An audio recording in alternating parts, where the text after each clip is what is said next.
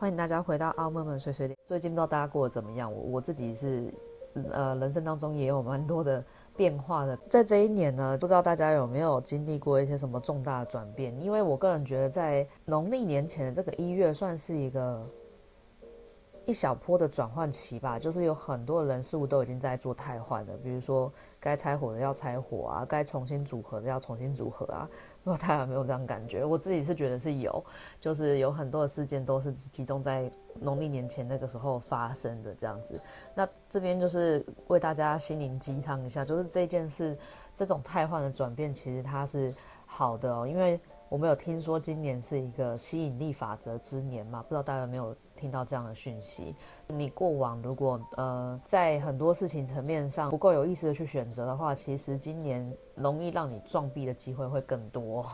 他为了要让你意识到这个呃意念创造实相的重要性，所以今年的大体上的能量来说，你越清楚知道自己想要什么，越能够心口合一的去执行的话，越容易兑现你心目中期望的那一种呃生活方式，或是未来的理想。那如果你不够清楚的话，那就变成是它只能加剧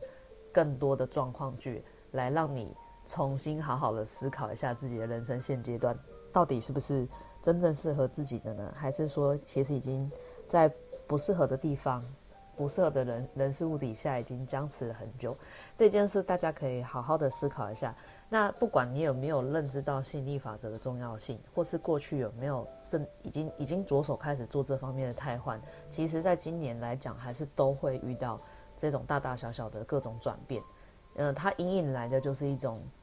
怎么讲，速度更快、时间更短的那一种呃能量兑现，所以。如果遇到比较突发状况多一点的阶段，请大家也不要灰心，那个就是一个过渡期。那你要去相信说，这些都是一个神圣安排底下所应该发生的那一些事件的原貌。当然，我们不能避免会生气啦，因为我们毕竟不是圣人，圣人才做得到，就是面对那一些是非纷扰都。做到不动怒嘛，一般人是不太可能的。我自己也没有办法，我们只能在情绪的风暴过后呢，很快的将自己拉出那个暴风雨的状态，告诉自己说没事的，因为现在一定是因为我有一个更大的计划要执行了。面对这个更大计划的话，这一些原本应该要被汰换掉的人事物，就逐渐会发生一些状况，以能够达到汰换的效果。所以大家要继续保持耐心看下去，才会知道说这个变化。到底是因应什么而来？我相信大家一定能够在不久的几个月以后，就能够明白其中的道理。这个是给大家的鼓励。那其实因为今年它是一个呃能量能量上相对较强的一年，关于如何在这种暴风雨的状态下去重新找回自己的初心，或者是重新整合自己的能量，这个其实比较像是我过去一年对自己做的一件事。去年其实就开始在。呃，尝试比如说什么方式能够跟指导灵团队连接啊，等等的，也试着去透过不同的方式去区辨他们到底是什么样一个来源。爱因斯坦他当时会有得到一个结论：科学的最终都是通往灵性嘛。那我现在也是这么觉得。我在做的这件事，就是说我一边接触灵性的过程中，我还不断的去翻各种科学基础、逻辑基础，然后来想办法验证这些大家所追求灵性道路上到底都是怎么一回事嘛。这个就是我这个节目的宗旨。这个节目没有什么高深的道理在，只在于就是这个是带 in 寻找创造资源真相的一个算日记吧。周记好了，因为我们是周更嘛。那不知道大家有没有发现一个巧合，就是我们这个节目是那个名字从就是 IG 那边的 Reels 上架改成就是到 Podcast 这边之后呢，名字有做调整，就是都是什么成语什么成语什么嘛。不知道有没有就是呃眼尖的听众已经发现，就是为什么名字是这样命名的？因为这要回到就是。Diane 是一个非常资深的猎人粉，富坚一博画那个猎人粉，会这样取的原因是因为呢，大家知道那个猎人在大陆那边的翻译叫做小杰找爸爸嘛，他整个故事的大纲就是小杰在找他爸爸，发生了一连串的冒险故事嘛，从就是。很菜的到学会念能力，到学会就是跟很强的对手 PK 的那个状态，最终找他爸爸，还跟他爸爸一起去冒险嘛。那我个人就会觉得说，这整这一这一整套就很像我的灵性成长过程，就是打雁找爸爸的过程，这样会有点中二，但是没关系，我就是这样的人，所以我就会。想说借用那个猎人的标题，因为富坚都会替他的每一话都是这样子，什么成语什么成语什么的方式去命名。那我就觉得说，哦，这真是太棒，因为我这个整个故事的架构很像我节目的宗旨一样，白燕找爸爸，所以我后来也把它改成这样子的命名格式，以对我的就是偶像富坚义博跟这部神作猎人赋予深刻的敬意。那当然有知道，就是听听我前几集的人都知道说，说我其实。在灵性探索这条路上，也发现《猎人》这一部动画给我很多启发嘛。比如说像《天使灵气疗愈》，它就让我想到说，哎，这个能力很像那个猎人比斯吉里面的那个美容师，所以我就觉得说，这也许是一种命运安排、诙谐的安排，让我在寻找这个灵性探索的道路上，就是获得了很多的启发、很多的乐趣。富坚会创造出这一部作品，又红这么久，一定有它的原因。这个也是我后面的一个新的很多的动漫或是电影、电视节目，它之所以呢很能红那么久，也许它里面都暗藏一些这种灵性相关的道理。你虽然没看懂它的道理，但是你却会为它非常的着迷，直到你某一天像我一样接触了这一条灵性道路，再回看的时候，突然发现，哎，怎么这边这么像这样子？这个大家可以去试试看，以后也许有机会，我可以做这一方面的呃影片，用动漫来讲解灵性，就是这种诙谐好笑的路线来上传到 YouTube 给大家看，这样子，这是我二零二三年的期望啦。那不知道大家二零二三年有没有什么愿望呢？如果还没有想好的话，现在可能正是时候，你可以开始准备一个呃笔记本啊，或者什么准备一个私密的小空间，然后开始。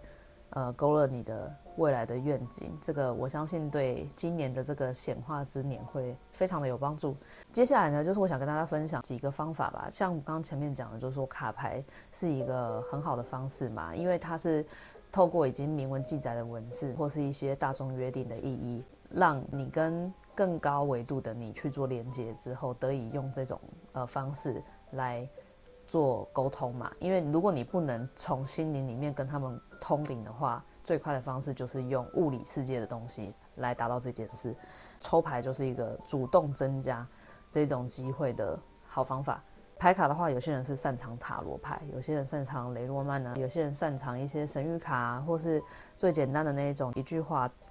一张卡的那种 HOHO 卡或彩虹卡，都是很适合的方式。我非常建议大家，如果你是新手的话，你可以尝试这个方式去接触更高维度的你去做沟通的。一个当做一个入门的媒介吧，它是会是不错的。因为我早期也是这样子，我会用最快的方式。当然，我是因为我懒人啊，就是塔罗牌也可以看，但是塔罗牌那个要你不断的经年累月去去学习跟联会贯通，你才有办法就是从那些牌里面去读出它的意义嘛。我个人就是懒的话，我追求快速，用那种彩虹卡、红卡抽出来，就看那个字面的意思来理解，说可能每一天我的。更高维度的我想要跟我说什么？那大家在读这些牌的时候，有一个诀窍要跟大家分享。不过我听说有些听众朋友已经开始去买牌来读了，但是他跟我讲说，等下我怎么抽，我都觉得我感觉没什么关联呢。这样子，不知道大家有没有这个困扰？我就问他说：好，那你有没有把那个每一张卡片都读过？哎，他就说没有，他就说他就想说，他就拿来新的拆封，就随手抽，然后是谁就是谁。我就说当然不能这样，你跟你的更高维度的你要有所沟通的时候呢，第一件事要好好的开牌，大家知道吗？就是你要把牌拿到以后，一张一张的好好的看过，至少看过一眼，让它成为你记忆中的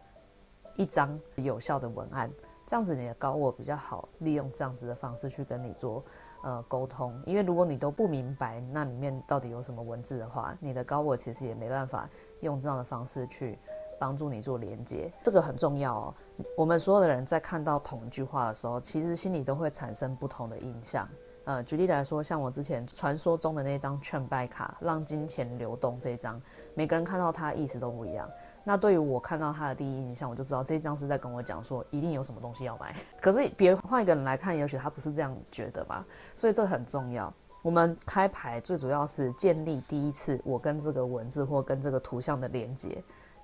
高我呢，他们会依据你个人对这一张上面的文字或图像的解读，来定义他要怎么去利用这些东西来指引你。因为他一定不会出错嘛，他就是知道说你看到这一段话一定会想到某一件事，他才会在那个当下用这句话去启发你，所以这个很重要，你要先去做一个暖身，确保你对每一句话都有一个基础的认知，后面你就会发现越来越准。啊，随着随着随着你用它越来越多之后，可能它的那个定义还会再扩增更多面向。这个是任何牌卡系统的，呃，占卜也好，解读也好，都是必经的过程。呃，你就会发现说很，很厉害的那一些占卜师，他们最最终都不是单单只看卡片人家所规定的原本意义，而是他自己经年累月下来的那一种，就是个人的 database 资料库。就是他看到这张卡搭这张卡的时候，他他就会自然想到是某一个面向某一件事，这个意思是到底是一样的。所以任何新的卡牌都需要一段时间去学习，然后以及就是去跟它产生文字连接，文字跟心灵的意象的连接，这样子你的高我就更能够好好的去传达他们要给你的共识讯息。那这个牌牌卡是一个方式嘛？那另外一个方式就是我们之前介绍的灵摆也是一个方式啊。你如果说我那么多卡牌，我没有办法整理好这些讯息，获得一个有逻辑脉络的指引的话。那灵摆也是一个不错的方式，那大家可以回去听前面几集有那个灵摆跟 CNC 合作那个灵摆那一集，那那一集就会教你很全面的，包含你怎么去跟你的灵摆连接啊，怎么去建立空间的结界啊，怎么去呼请对的对象来问问题，呃，这些都都在那一集里面有讲解到。那灵摆它就是一个随身携带的东西，你就是在没有人。打扰的干扰的情况下的时候，你要问什么问题都可以嘛。那它基本上你不知道怎么操进阶操作的话，基本的是非题还是可以的。比如说，可能就会问说，灵摆灵摆这一堂课我到底要不要去上呢？要的话，请顺时针，不要请逆时针。那你就会看它转向是怎么样嘛。那但不管不管是用哪一种系统，其实它取决都是你相不相信它有效这件事。那你跟你的灵摆相处也是意思一样。我其实觉得灵摆会摆在卡牌后面，是因为灵摆它更吃使用者的相不相信这件事。因为如果使用者不相信的话，通常你就会发现灵摆就是没在摆，就是它不会动，或者是它会乱动。呃，这个都是有一些些原因的。不过我觉得，呃，灵摆是一个很好检视自己能量场跟信念的一个工具，因为当你能量场够平稳，对这些灵性的观点也够信任的时候，你就会发现你使用它的流畅度会越来越好。那当然呢，就是灵摆它是一个向更进阶与更高维度的你连接的一个训练工具。我们通常在问，比如说灵摆灵摆这堂课我到底要不要上呢？这个这个瞬间，虽然灵摆还没有摆，我相信逐渐的你会感知到，原来我在灵摆还没有回答之前，我心里已经有一个直觉跑出来了。他就可能会告诉你说要啊，要上啊，可是，一般我们都会忽略这个直觉嘛，就觉得说啊，那应该是我自己很想上，所以想出来的吧。其实不尽然哦，因为这个要讲到所谓的通灵，它就是呈现在这样子一闪而过的想法当中。呃，慢慢的你会透过灵摆的验证，去知道说，原来这个不是我单方面想而已，那真的是更高维度我所要给的一个指引。当你能够更习惯去区分这样子的一个瞬间的讯息的时候，也许在不久的将来你就不需要再使用灵摆，你也可以达到获取高灵讯息的这个状态。所以它就是一个渐进式的学习过程。那如果说你你不想用牌卡，然后也不想用灵摆，那没关系啊，因为周边共识性的事件还是可以起到一个提醒你的作用，只是你有没有去注意而已嘛。那像之前我们也有跟大家介绍那个天使数字，也是这样子的一个媒介。当你一直不经意的去看到，呃，什么一一一三三三啊，四四四啊，二二二有没有这些？你都可以把它当做是一个指引的讯息。有书你就查书，没有书你就上网搜。比如说我经常看到一一一一的话，那我就会上网搜一一一一天使数字，后面记得加天使数字，你就会看到网络上有非常多的资料。那你直觉它是可能是哪一篇网络文章，那你就点进去，那那个就是八成都是。呃，你周边的那些更高维度的指导灵们要给你的讯息，大家知道吗？可以这么做。那像我自己啊，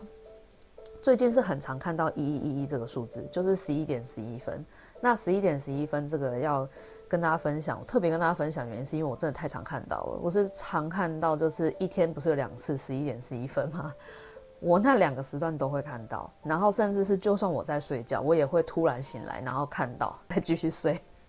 这个要告诉我们什么呢？就是你现在也许正经历一个很大的转变，有很多不如你预期的事件正在发生，也许会让你感觉到我是不是走错路了？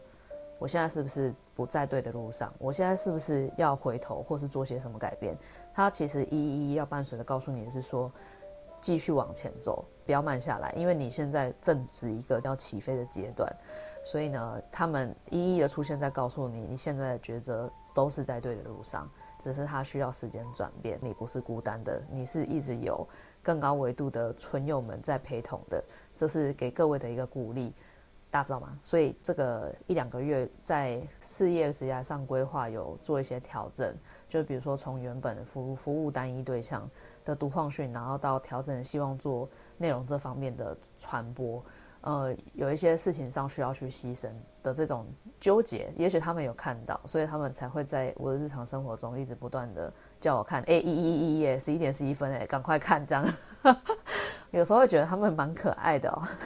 所以，那你们也可以自己去看看，说你们最近生活中早有没有出现什么，呃，就是这种天使数字，它也是一个很不错的方式。那其他的方式还有很多啊，比如说我正好在想一件事的时候，你就刚好遇到某个人也正在讲这件事，然后他讲的内容就是你你正想要知道，那个也是一个媒介的方法，或者是说，呃，像我自己答案家是有一个电视，它的可以连接 Netflix 或者是 YouTube 去看看影片的那个那个外接盒，那它。本身不在放影片的时候，它就有个待机画面嘛。那这个待机画面就是都会有一些桌布啊。我个人就会觉得说，连那个桌布可能都会有共识性的图片出现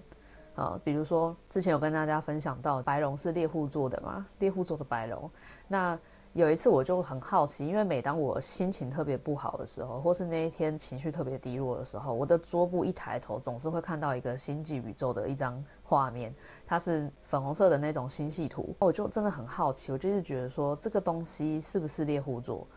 不知道那时候当下直觉就会觉得说，哎，应该是猎猎户座吧？大家还记得就是那一集加成那一集分享，我是说我看到的白龙是在粉红色天空底下的嘛？然后我就想说，哎，这个粉红色星系该不会是猎户座吧？我就真的去查，啊，结果还发现它真的是猎户座。所以大家可以知道这共识讯息有多强。每当我生气或是很低落的时候，那一张桌布待机画面就会出现猎户座的星云图。那换句话说呢，它也许是在。给到一个陪伴的作用，就是告诉我说没事的，我们都在。至少我是这么觉得啦，就是他给我起到一个心灵很大的安慰，呃，而且是屡试不爽。我只要情绪特别差的时候都会看到。那另外还有一些共识的共识的画面，比如说像是，呃，上次有跟大家分享到说，阿卡西记录是在地球的话是存储存在鲸鱼跟海豚这这种类型的生物上嘛，呃，就是他们 DNA 里面承载了人类范围、地球范围等阿卡西记录。这个东西下一集我们再来讲。但是呢，因为我知道怎么说呢，我的认知里面知道这件事，所以每当就是有什么需要呃去读取阿卡西记录的时候呢，那个海豚就会出现，或者是说我正在跟我的同学朋友们讨论阿卡西记录的时候，我的电视也会跳海豚或是鲸鱼，这样好不好玩？大家可以去注意你周遭那一些媒体媒材，他们是你更高维度的你指导灵团队们。经常用的方式，甚至是你的手机的文章也是，你不经意的低头一滑看到，也许就是你最近这阵子正在困扰的事情，它就是刚刚好用这个方式，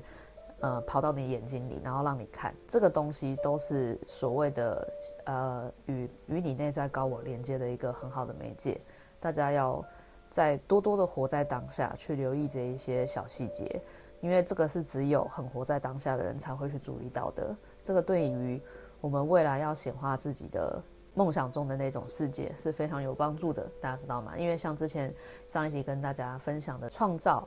臣服跟显化这个 SOP，算 SOP 吧，就是我有什么东西想要实现的话，我先在心里发起愿望嘛，然后接着臣服到眼前来的一切安排嘛，就是不管发生什么样的人事物，我都始终抱有那个信信心，那个对吸引力法则的信心，等待显化的那一天到来嘛，这个东西。他讲求的就是你在每个当下都非常的呃有觉知，知道自己在做什么，知道自己现在输送意念是什么，知道自己现在在选什么路，这个东西会大大的帮助你加快显化的到来。所以这个是只有活在当下的人才有的福利哦，大家要知道。如果你的一天二十四小时里面有很多的时间都在回忆过往，或是在担忧未来的话，那你就是在向宇宙输送根本你不想要的未来到来，或是你不想复制的过去到来。所以你唯一能做的是尽量把自己拉回当下，然后积极的去想，想象你。未来很想要达成的一个目标，或者想要去到的一个地方，那么这样子一路校准下去的话，实现只是早晚的事情。这边的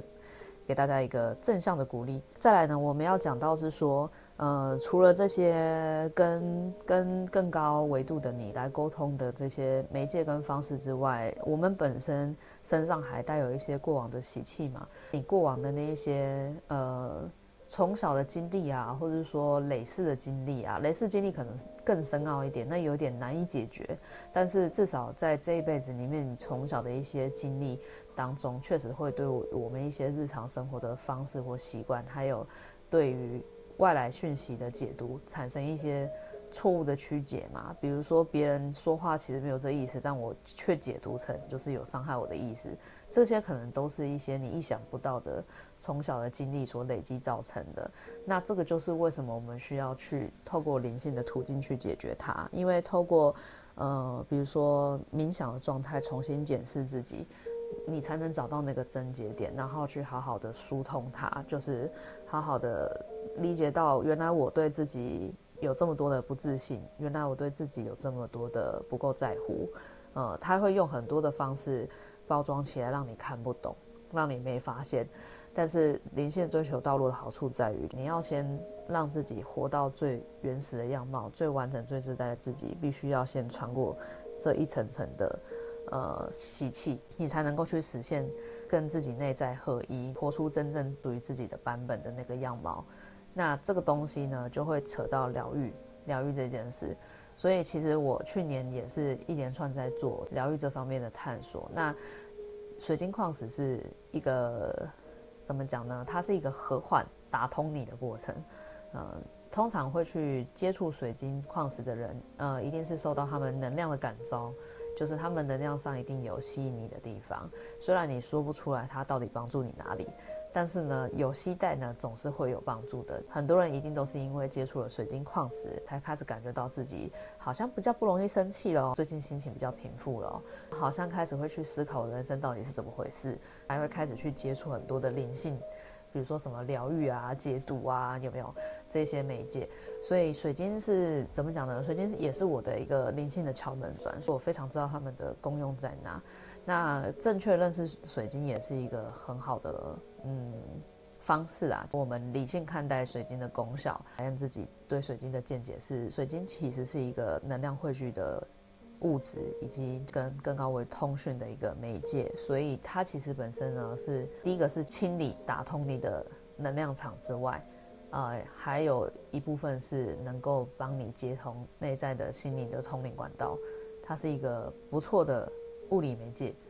那它里面其实没有助灵呐，所以大家要记得这件事。然后再来是说，呃，像灵气疗愈也是一个不错的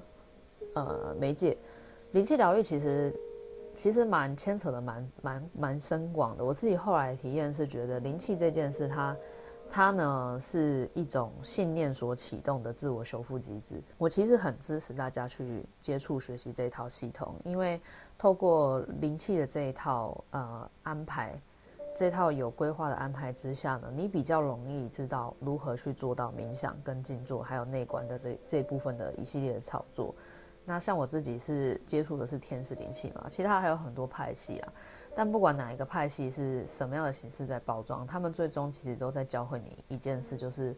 懂得如何从保持宁静当中内观到自己，以及启动自己的修复能力。大家不要小看这件事。当我今天如果感觉到心情很焦躁，或是身体很不舒适的时候，其实最快的方法就是好好的坐下来或者躺下来，把呼吸集中到自己内在，专注在呼吸上，然后让自己的思绪保持沉静下来。你往往会发现那个不舒适、混乱的状况很快就会减缓。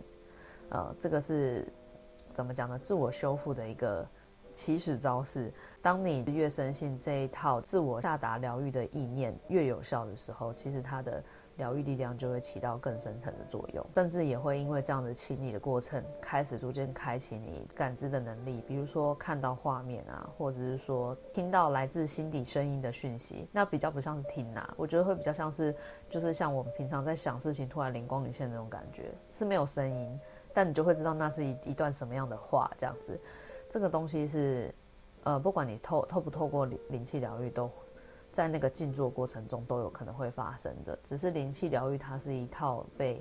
呃专业人士们所归纳出来的一个更有效的途径，所以我其实是蛮鼓励大家可以去呃透过休息这个方式来作为自我检视或自我疗愈的一个很好的媒介。那再来呢，其实我去年。有接触到一个比较新兴的一个疗愈方式，音波这个这个东西，颂波。因为我其实最先接触的是 YouTube 的频道，有那种西藏颂钵的音乐，我有时候会放给水晶们听，让他们净化。那我个人是很喜欢西藏那种铜钵的声音，因为铜钵怎么说呢？铜钵有一种就是很接地的感觉，就是它那个声音是比较。浑厚的，比较扎实。当我听到铜钵的声音的时候，我会觉得那个声音是落在下盘、落在地面的，不是那种飘在天空的。但是我个人去实际体验现场的呢，是我的朋友们介绍，然后他们介绍我们去参加那个水晶音波。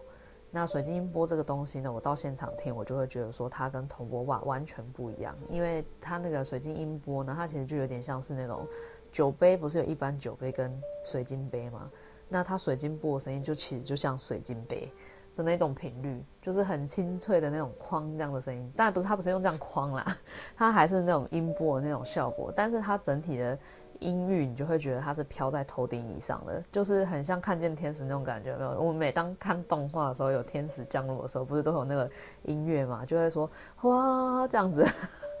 就是好像都要升天了这样子，水晶音波它的那个整个磁场频率就是类似像那样子，我觉得跟水晶很相近。就是如果你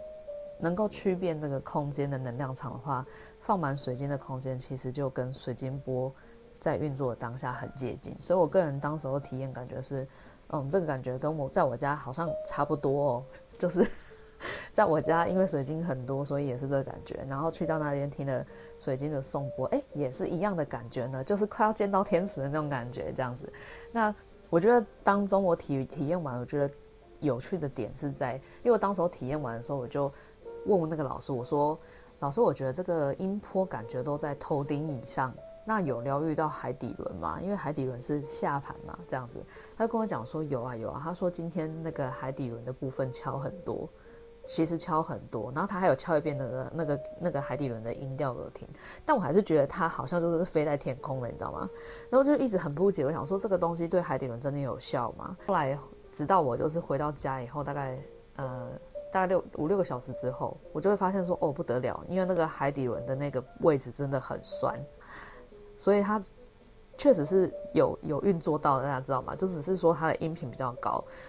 那后来我怎么去解读这个这个状况呢？我就会发现，我就去查那个那个虾皮的卖场，看就是说它到底是怎么样在对应这些音调的。然后我就会发现说，其实每个脉轮都有他专属的音调。比如说像新轮都会写 F 调嘛。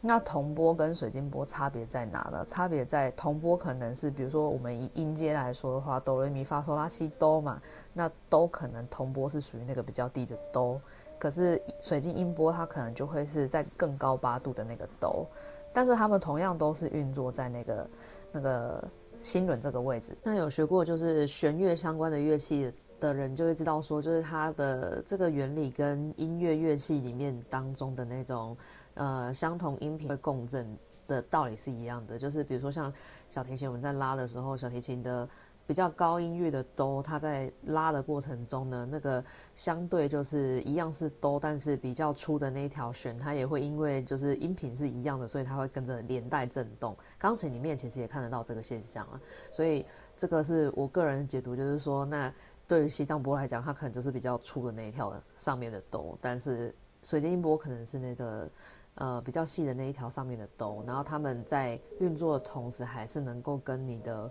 特定部位。的脉轮去做共振，这个也是音波能够达到清理的效果，因为它是音频就是一种震动嘛。那它跟你那个部位做震动的时候，它它可以起到一个清理跟活化的作用，就相当于就是现在不是有一些运动的器材或者什么，它都是用透过震动的方式嘛，比如说什么筋膜按摩枪有没有？或是有一些以前还有一些那种那种放电的有没有？用贴着，然后它会放电放电，然后你的那个肌肉会就是被刺激抖动，然后达到那种清理的那种效果，我觉得是一样的。